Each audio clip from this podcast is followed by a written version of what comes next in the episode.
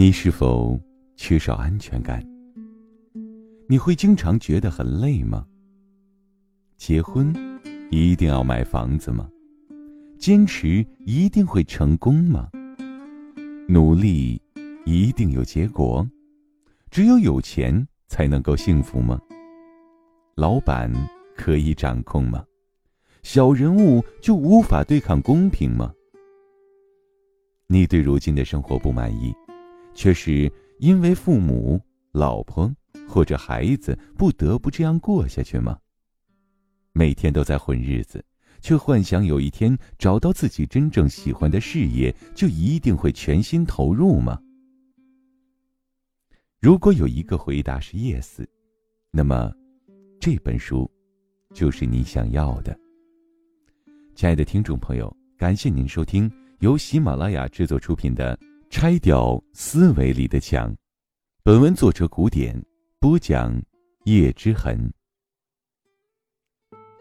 第二十五回，工作是不能用钞票算的。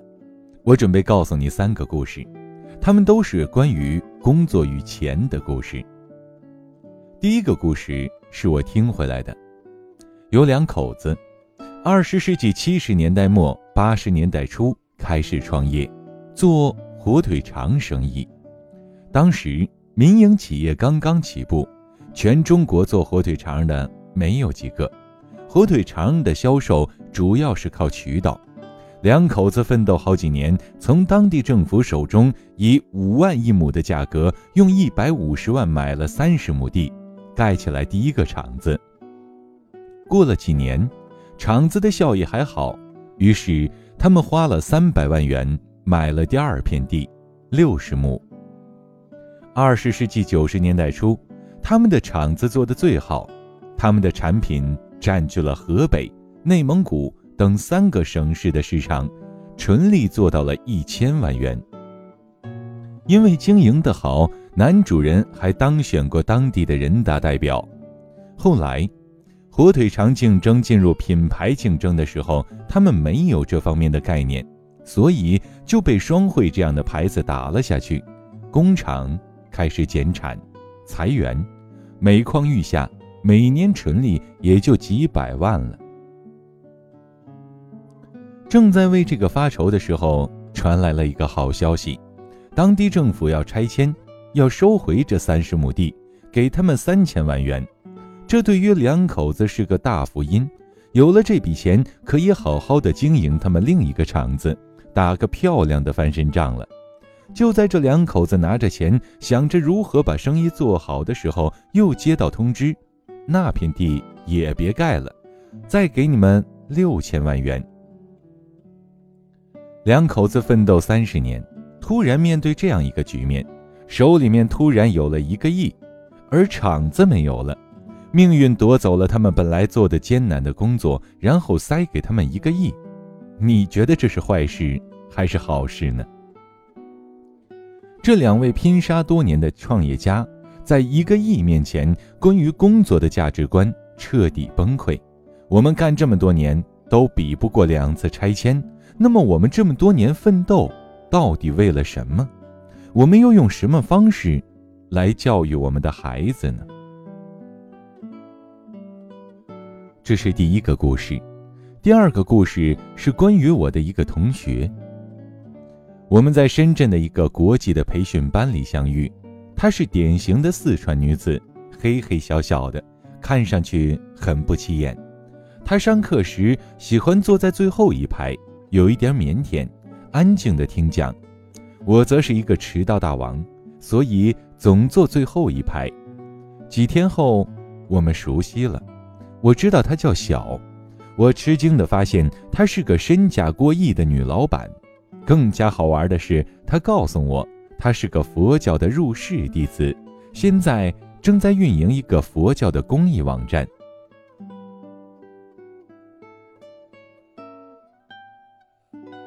小说，一开始来深圳，夫妻两人什么都没有，住在一家招待所的天台的铁皮屋子里面。他们开始努力赚钱。而且钱来的也很顺利，车子从桑塔纳换成了丰田，又从丰田换成了凌志。他说：“但是我们心里没什么感觉，就好像你说的一样，总是感觉心里空荡荡的。”后来，小信佛了，开始有意识的布施，也不知道为什么要给，就是觉得我不缺钱，就给人家一点。有一天，他在报纸上看到妇幼保健院的一个孩子得了心血管疾病，急需钱用。当时没什么特别想法，只是希望去行行善，于是拿着五百元就去了。在病房，他见到了孩子的姥姥，把五百元往人家手里一塞，就要走。但是这个时候，孩子的姥姥扑通一下给他跪下了。小非常的震惊，这一跪让小第一次知道了这五百元的分量。五百元对他来说，也许只是一件随手买回的衣服，但是对于一个病人，那是一条命的希望。他瞬间想到了自己的钱，他知道了那能够用来干什么。那些原本只有钱味的财富，突然散发着一种神圣的光辉。那些为财富奋斗的苦难的日子，也突然有了更美好的意义。他一边哭，一边从包里拿出所有的钱，全部塞到老人家手中。从那天开始，小开始攒钱、信佛、救人。他终于找到了自己财富的价值。他开始做一个网站，宣传他的理念，最后帮助更多的人。最后一个故事，来自台湾的黄素飞老师的课。在他的课上，他讲过一个台湾的本土司机的故事。我在辅仁机场看到一辆黄色的的士车，车的后面玻璃上写了一行字：“I can speak English。”我觉得很有趣，于是走过去和司机攀谈：“喂，师傅，你会说英语啊？”司机大哥转过头对我说：“Speak English to me, please。”我彻底被这个认真的司机吸引了。OK，我笑着上了他的车，开始用英文交谈起来。在和师傅的谈话中，我知道了他学习英语一开始只是为了和儿子赌气。儿子说：“你光让我背单词，你自己是不是会背？”他一生气就把儿子这本英语书背完了。而且背完了，他还觉得挺有趣。他开始系统的学习英语，几年下来，他已经可以顺利的用英语交流了。他车上的外国人也慢慢多了起来，他的收入明显上升了。随着老外越来越多，他与老外的沟通也越来越深。他发现老外来台湾很关注一些话题，比如说民进党和国民党。到底怎么样了？他觉得自己了解的不够深入，于是，在自己出租车里面买了《凤凰周刊》《三联周刊》来和老外讲。他说：“我就是中国台湾的一个代言人，怎么能不懂政治呢？”每当有老外好奇地问：“你怎么懂得这么多？”他就很淡定地回答：“我们中国司机都这样，我是最烂的一个。”黄老师在讲完这个故事之后，说道：“你们一定要记住，有一些人不用社会意义上的成功，也能很好的走完职业的所有阶段，在普通的职位上面活出自己生命的意义。钱会让你幸福，钱也会让你失落，但是记住，工作不是用钱来算的，感情。”是不能在秤上面称的，亲爱的听众朋友，您现在收听到的是由喜马拉雅出品的《拆掉思维的墙》，本文作者古典播讲叶之痕。如果蜗居的故事有续集，这个故事会是怎么样的呢？宋思明，这个如满月般处于生命最高点的男人，在他最好的时候遇到了海藻。正是因为这样，他喜欢年轻的女孩子，以为这样子可以抵御自己的青春流失。当他自己慢慢的开始走向衰退，当他爱的海藻也逐渐的年华渐去，这种感情还能延续多久呢？海藻，这个不知道自己要什么的女人，这个天真的把物质满足当成内心幸福，把被需要当成被爱的女子。面对宋思明，如果他各方面一天不如一天，他真的能够像宋太太那样倾尽全力的把宋思明救出来，不为钱，不为权，只为这个人好好的活着吗？面对自己的孩子，他真的能够教会这个孩子幸福生活的方式，自尊自爱，忠于内心吗？我非常的不看好。我想，这大概是这样一个故事。宋思明如果没有死，他也许和海会和海藻还有他们的孩子在那间别墅过下去。不知道哪一天，当海藻也变成了一个年近三十岁的母亲，这个时候的宋思明更加老了，他更加的需要年轻女孩子的活力。宋思明会发现海藻第二，如果这哥们儿还有财力物力的话，他会把蜗居里面的故事再来一遍。海藻会成为一个成熟的女人，她慢慢的知道自己失去了什么，她明白自己透支了自己原本和小贝应该有的幸福，那种享受奋斗的过程，享受一起慢慢成熟、越来越好的可能。但是，海藻不甘心放弃身边的一切，现在才开始谈爱情，那就傻的连什么都没有了。海藻也许会选择。找个自己的小情人，然后心照不宣的和宋思明一起过下去。终于有一天，老宋会老到连拈花惹草的心思都没有了。他有一天会接受自己的衰落，如果还回得去的话，他发现宋太太也许才是那个他可以依靠的人。这个时候，还回得去吗？问宋太太吧。蜗居的编剧六六说：“感情是不能放在秤上称的。”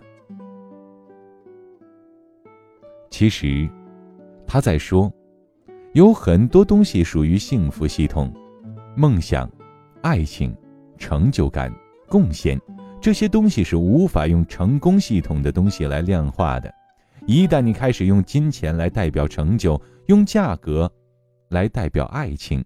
用秤来称感情，生活的幸福被你毁灭，是理所当然的。幸福不是用来讲的，口是心非原则。我在一篇小说里面描写过这样的同学会，那简直就是一场晒工资大会。你在哪里上班？收入怎么样？小企业还可以。有人灰溜溜的回答。语气不太壮，是吗？我们也就是金融系统一万多，没办法，你知道金融系统吗？你们就是好啊，我们土地局的不行，一年到头就挣点死钱，就是福利还可以，吃什么都不用花钱，还是你们好，你们是大权在握啊！哪里哪里，你们才是精英人才。小明恶心这样的对话。他看着这群以前曾经那么好的朋友的脸，才毕业几年呀，你就能从他们身上看出很多的区别。从商的、当兵的、做项目的、进机关的，各有各的做派。但是这群人不约而同的都会玩一个游戏，就是先把自己损一遍，然后再狂夸一顿别人，然后享受别人更加猛烈的夸奖。小明的工资在他们中间不至于被羞辱，但是小明毫不掩饰对这种比较的恶心。如果你在这样的同学聚会上看到小明，你会发现他鼻子皱起来，好像进入了一间多年不扫的公厕，垫着脚，屏住呼吸，强忍着做完自己的事情，然后跑出去。从心理学来说。